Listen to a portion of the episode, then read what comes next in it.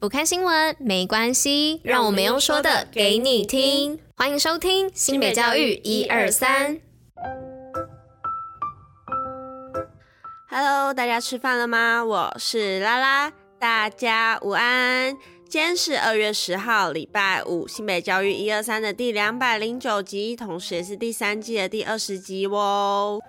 嗨嗨，大家，今天是礼拜五啦，而且没有下雨哦。今天下班下课后可以出门去走走，好好的吃一顿饭，享受了这努力了五天上班上课后获得的美好周末。明天可以睡个不用调闹钟的好觉哦。哎，话说大家会比较偏好吃早餐、午餐、晚餐哪一顿餐吗？我是一个非常坚持要吃到早餐的一个人，就是我真的会在上班上课日为了吃早餐而不赖床，或者说假日可能需要十一点左右，但我还是会去早餐店吃早餐。我会觉得说，嗯，一起床之后能吃到早餐，才会有那种可以开始一天的感觉。所以有时候早上买好早餐，但因为一整天真的太忙了，拖到下午才吃的时候，我那天就会有点小小的怨气，然后跟我身边的朋友说。哎、我今天居然没有吃到早餐呢！所以大家可以在下面留言跟我们分享一下说，是会比较偏好吃早餐、午餐、晚餐哪一顿餐吗？好啦，那大家吃完午餐之后就好好的休息，好好的午休一下，下午再继续努力一把，就可以好好的享受周末喽。那我们也来进入今天的活动与新闻吧。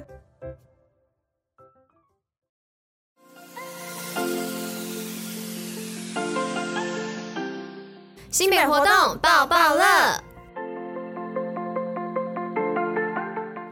那今天的活动要来跟大家分享说，世界母语日本土语大声说，新北市教育局与八方云集还有凉舍汉排骨携手合作，当你的丘比特。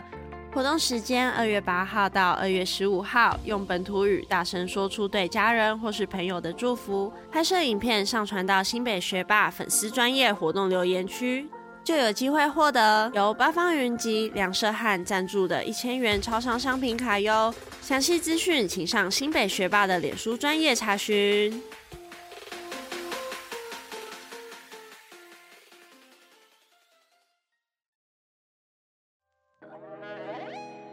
那今天第一则新闻呢，是要来跟大家分享新北原住民城市设计冬令营学生挑战 AI 创客。新北市教育局呢，在二月八号及二月九号一连两天，在同荣国小办理 Fun Coding 原住民城市设计冬令营，二十名原住民国小生呢，挑战 AI 创客、酷比克、Python 城市设计等，提升设计运算思维能力，度过充实寒假。教育局长表示呢，会持续推动原住民专班、女力专班等特色营队，培养各领域的科技创客小尖兵，让孩子自然的使用软体，并以竞赛和发表的方式搭建孩子展现创意的舞台。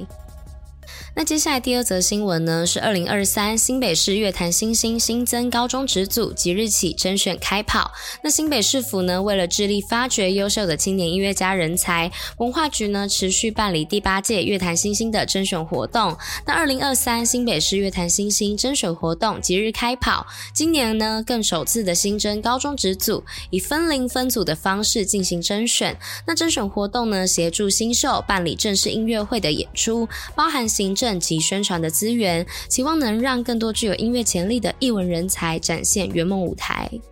那接着第三则新闻呢，是技高特殊选才放榜，瑞芳高工传捷报，一百一十二学年度大学特殊选才招生管道陆续放榜，瑞芳高工空间测绘科戴尚君、庄淑珍双双录取国立海洋大学，同校电脑机械制图科的王丽化、蔡怡婷分别录取国立宜兰大学、国立联合大学，技职升学管道多元性，让学生以专业双语能力开启下一段学习旅程。那再来是今天的最后一则新闻，是冬令独木舟壮阔登场，新北学子抢先体验淡水河大汉溪中滑行。新北市独木舟冬令营呢，于昨天也就是二月九号壮阔登场，学子不畏寒风，一览大河风采。新北市户外与海洋教育中心以三重高中为据点举办营队，学员呢为国小六年级至高中二年级的学生。两天的课程包含独木舟运动观念导入、大汉溪流域水文课程、河流路线规划、安全风险管理，进行独木舟体验活动的实地滑行，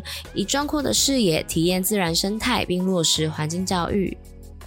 那以上呢，就是今天的四则新闻，就交给拉拉喽。